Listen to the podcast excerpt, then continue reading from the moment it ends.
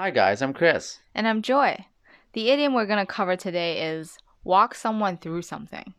It means to slowly and carefully explain or show something to someone. You can say it like this I'll walk you through it. Can you walk me through it? She walked me through it.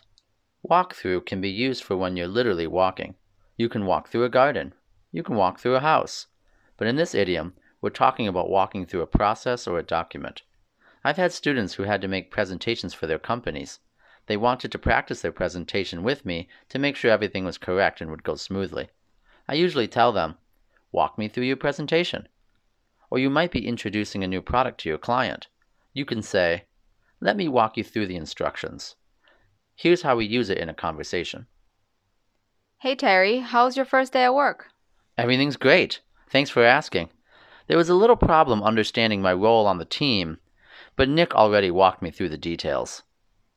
If you need us to walk you through any of your English problems, contact us for private English classes.